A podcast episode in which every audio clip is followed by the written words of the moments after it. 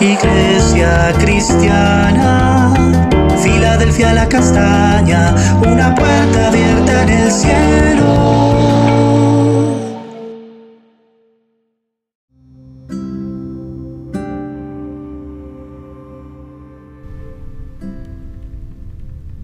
Amada familia Filadelfia la castaña, una puerta abierta en el cielo.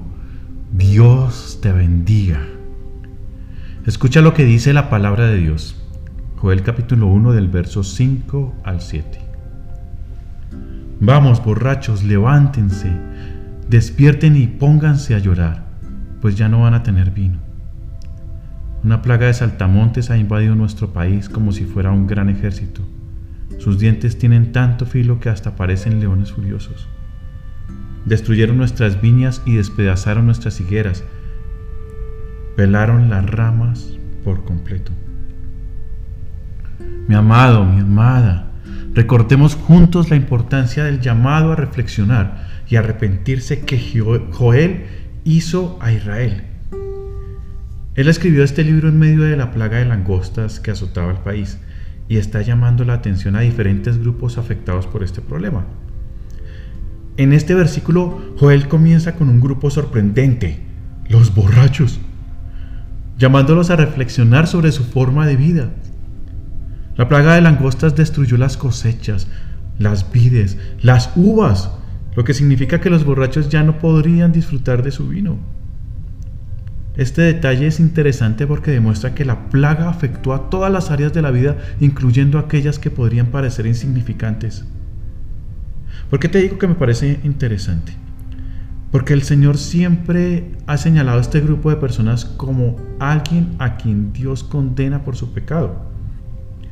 Hay muchas referencias en el Nuevo Testamento acerca del borracho, como en 1 Corintios capítulo 6 versículo 9, cuando dice, no heredará el reino de Dios. Y hay otras. Pero mira, en el Antiguo Testamento las referencias son muy explícitas acerca de los borrachos. Por ejemplo, en Proverbios capítulo 20, versículo 1 dice, es de tontos emborracharse, porque se pierde el control y se provoca mucho alboroto. Es decir, los califica de necios, por un lado, de personas que pierden el control porque sus sentidos se nublan y que generan peleas, que generan alborotos, que generan disturbios por causa igualmente de su falta de, de control. En Isaías capítulo 28, versículos 7 y 8 dice, los profetas y los sacerdotes se tambalean y tropiezan por tanto licor que beben. Están demasiado borrachos para recibir palabra de Dios. Todas sus mesas están llenas de vómito. No hay un solo lugar limpio. Es decir, que el consumo excesivo de alcohol lleva a la triste realidad de tropezar, de sufrir, de rodearse de suciedad en lugar de limpieza. Además, obstaculiza la capacidad de recibir y comprender los mensajes de Dios. La pérdida del oído espiritual debido a la ebriedad es un indicador del distanciamiento espiritual causado por el alcohol en las personas. Isaías también se dirige de manera directa a los líderes religiosos, acusándolos de este pecado. Un líder religioso que no escucha la voz de Dios, ¿cómo puede guiar a un pueblo que busca escuchar al Señor?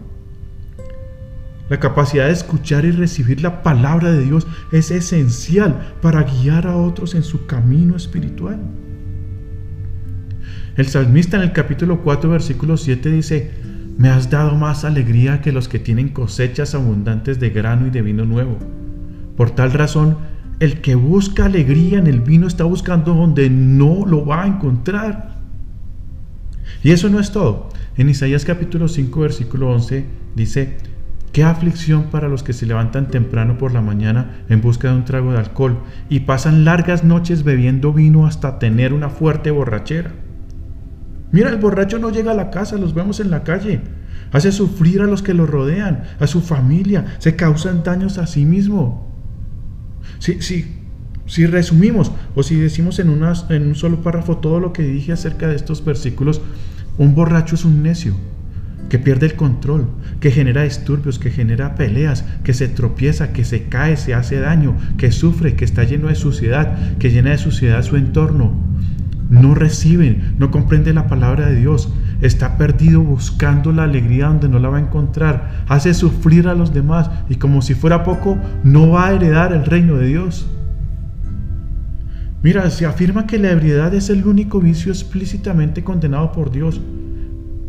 Por eso algunos defienden el uso de otros productos como los cigarrillos, las drogas, las medicinas no recetadas, argumentando que Dios no los mencionó específicamente en la Biblia. Sin embargo, es importante considerar si Dios está condenando el alcohol o el efecto negativo que causa en las personas y en su entorno.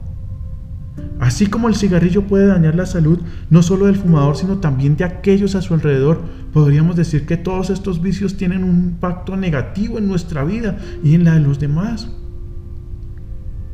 Me sorprende que este grupo esté mencionado aquí.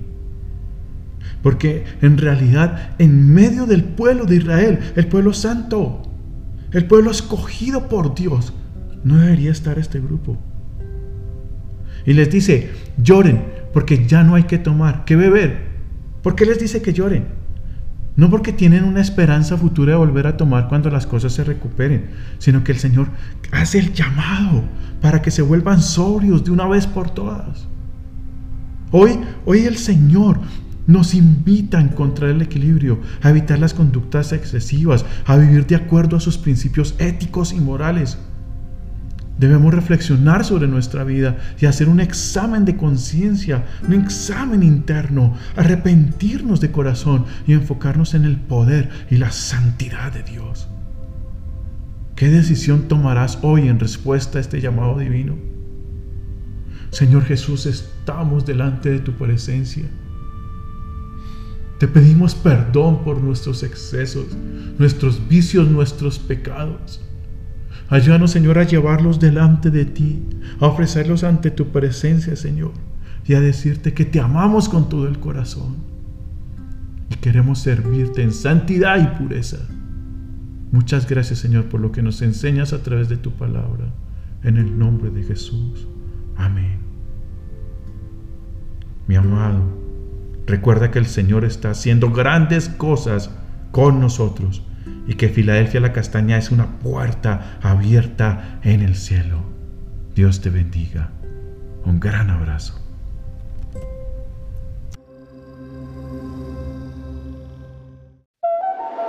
Iglesia cristiana, Filadelfia la Castaña, una puerta abierta en el cielo.